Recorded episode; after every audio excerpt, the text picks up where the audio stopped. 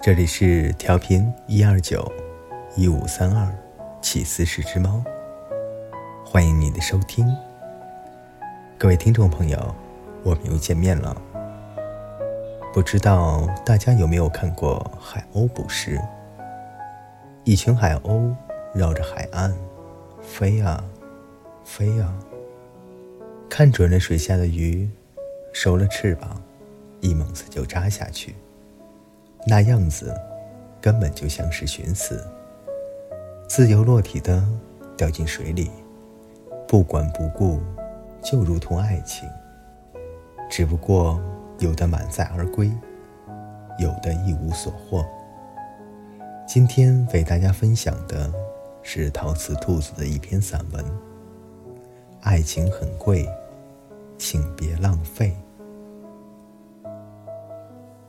亲戚家的小姑娘交了一个疑似渣男的男朋友，夫妻两人各种苦劝、威逼无果，将他带到了我的家里，想让我说服他改变初衷。小姑娘刚满二十岁，上大二，直着脖子，理直气壮地说：“不是你们说爱就是付出吗？我现在付出的很快乐。”你们为什么还要阻拦我？就在上一个情人节，他用省了好几个月的零花钱，给男孩买了最新款的 iPhone，而男孩却在他的一再要求下，才象征性的送了他一个几十元的发卡。男孩声称学校的宿舍人太多，住得不舒适。他便主动掏钱，给他在学校附近租了一间单身公寓。这笔支出是没法向家里申报的。女孩没办法，只好又兼职了一份在超市里做促销的零工。女孩把他的每一句话都当成了圣旨，而男孩对她却是漫不经心的。一边享受着女孩的礼物、体贴，还有照顾，一边跟她却保持着若即若离的关系。微信是从不秒回的，电话都很少马上接。主动找他的理由大多是卡里没钱了，专业课的笔记忘抄了，以及今天想吃孜然羊肉了。两个人就这么不清不楚地纠缠了一年。女孩的爸妈发现她越来越瘦，神情也越来越凄苦。从他的一位好友那儿辗转打听到了实情，立刻就坐不住了，软硬兼施地采取了一系列的手段，无计可施后，把他拉来了我的家里。可同一个故事。同一个人，从他嘴里讲出来，又是另外一番情景。女孩说，男孩知道她怕黑，专门送了小手电给她，上面刻着他两个人名字的首字母。不管多晚，男孩都会给她发晚安。男孩看向她的眼神会特别的温柔。曾经。还连着给他讲了一个小时的笑话，就是为了逗他开心。女孩急急忙忙地为他辩白，我们听得哭笑不得。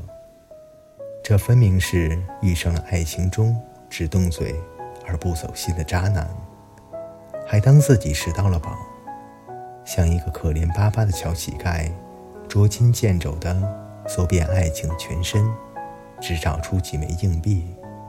劝不了小的，只有劝大的。我瞅准机会劝他爸妈说：“该说的都说了，你们别逼他了。万一逼得狠了，他出于叛逆也要跟那个人在一起，岂不是更糟糕？”他妈妈抹了一把眼泪，点点头，说了一句我至今难忘的话：“我们不是嫌弃那个男孩穷。”或者没出息，只是，她是在我们的千娇万宠里长大的小女儿，实在是不忍心看着她这样轻贱自己的爱。我将她这句话说给我的女友 F 听，她沉默半晌，笑笑说：“可不是吗？这世间所有的爱里，唯有得不到回应的那种，最轻贱，最不值钱。”我想他。大概是很有发言权的那个人。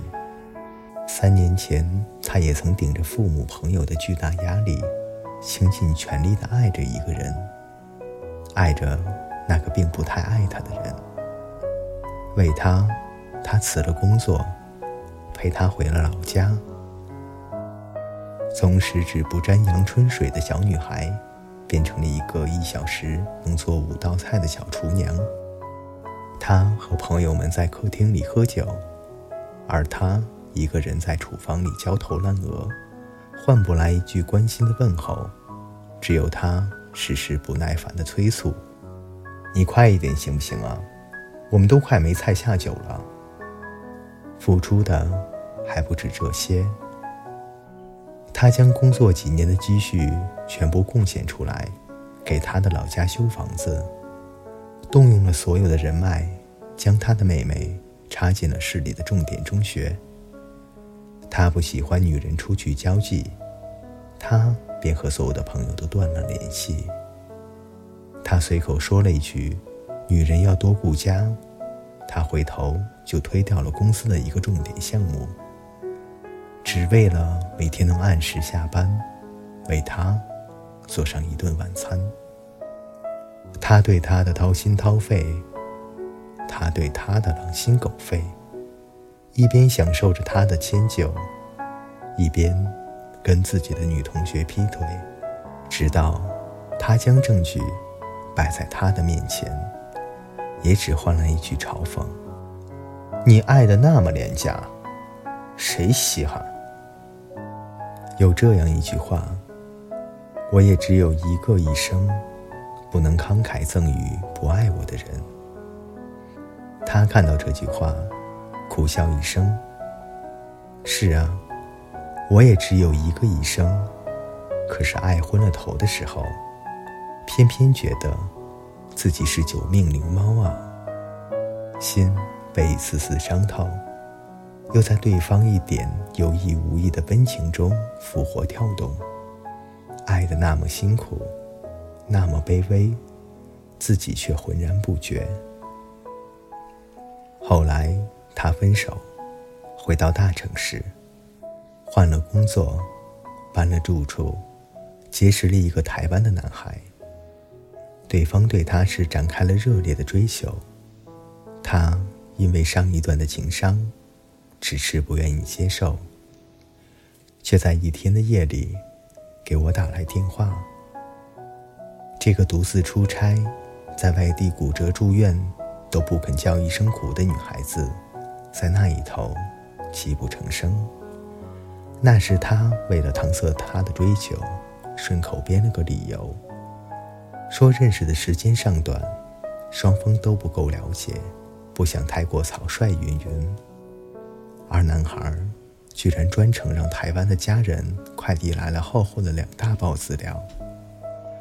从国小到大学，获得了哪些奖？好朋友是哪些人？爸妈、姐姐的性格如何？都去过哪些地方？家传的戒指传了六辈，每个戴过它的人，都有怎样的故事？相隔在面试的应届毕业生，带着一点紧张和青涩，将他错失的过往，一点点的讲给他听。而他忽然发觉，自己的爱其实也是很昂贵的，值得另一个人出尽百宝，耗尽半生来换。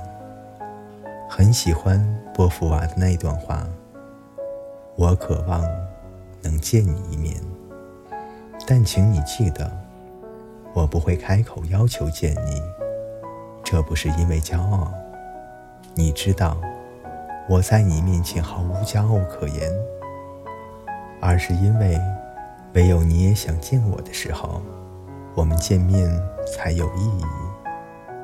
爱情这个东西很奇怪，它不是我们上学时做过的那道题：一边放水，一边注水的游泳池，要多久才能注满的应用题。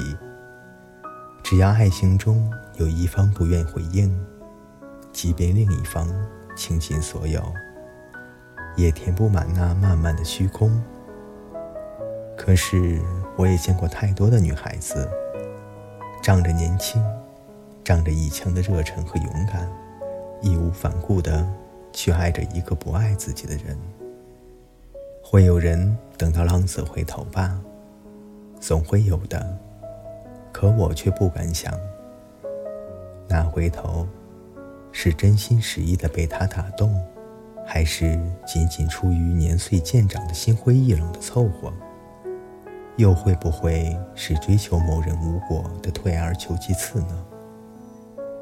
爱是这个世间最平等的东西，不分贫富，无论贵贱，但唯有一种，却是最最廉价的。那便是一个人倾其所有，而另一个人不屑一顾，像是买椟还珠那个小故事里的宝珠。也只有遇到独具慧眼的那个人，才获得了价值。这也是爱情的珍贵之处，不在于玫瑰，不在于口红，不在于香车宝马和珠宝钻戒，而在于那个人能看见爱情的表象背后的你灵魂的光芒，看得见，懂得，也会珍惜。爱意是件消耗品，想要好好的去爱某个人，被某个人爱的愿望，是会在一次次的伤心和失望中流失的。年轻的时候，对错的人用力过猛，等到足够成熟之后，遇到对的人，却早已遍体鳞伤，失去了爱的力量。请好好珍惜你的爱情。它很昂贵，它的价格就是你的价值。别把它轻易的许给有眼无珠的人。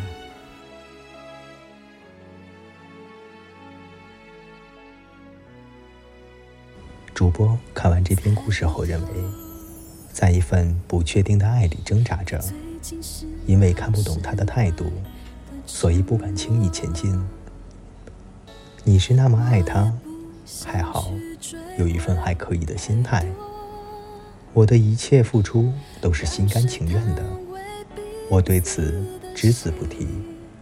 你若珍惜，我很感激；你若不惜，我亦不愿。直到有一天我累了、倦了，我就转身，再也不回头了。我希望大家都能够得到自己的所爱。愿所有的人都能够被温柔的对待。今天的故事就到这里了。从下一周开始，栏目尽量一周两更。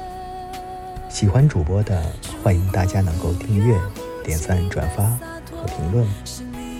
有好的故事，也希望大家能够分享给我。你们的支持就是我最大的动力。各位听友，我们下期见。